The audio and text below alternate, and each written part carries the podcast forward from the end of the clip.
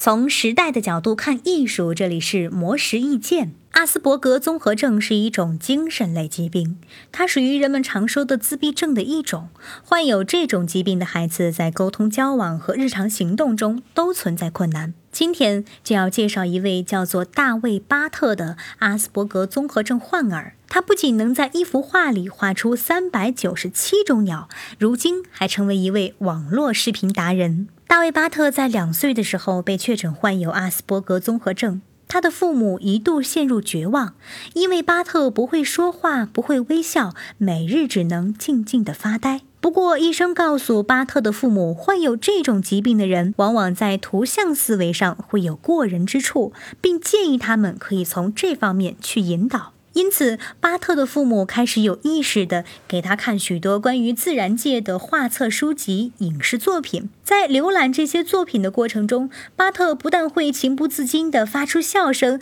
还开始主动尝试绘画。直到他十几岁的时候，已经能够熟练掌握了绘画技能，而且尤为热衷于画各种动物。比如，巴特曾经在一幅作品里画了三百九十七种鸟类，各种鸟类的体态特征都被精准地呈现出来，而且巴特还能准确地叫出所有鸟类的拉丁文名字。随着巴特的年龄不断增长，他绘画的主题从美好的自然界逐渐拓展到战争场景、日常生活场景等。但是，不论在哪种场景中，所有的角色依然是以动物形象出现。渐渐的，巴特的作品开始受到越来越多的媒体和画廊关注。他也开始适应在记者和摄像机面前绘制自己的作品，甚至还可以在网上录制视频，给喜欢他的网友们讲述自己的绘画故事。而巴特的妈妈也在养育孩子的过程中，不知不觉中成为了一名自闭症教育的专家。他不但积极参与自闭症患者项目，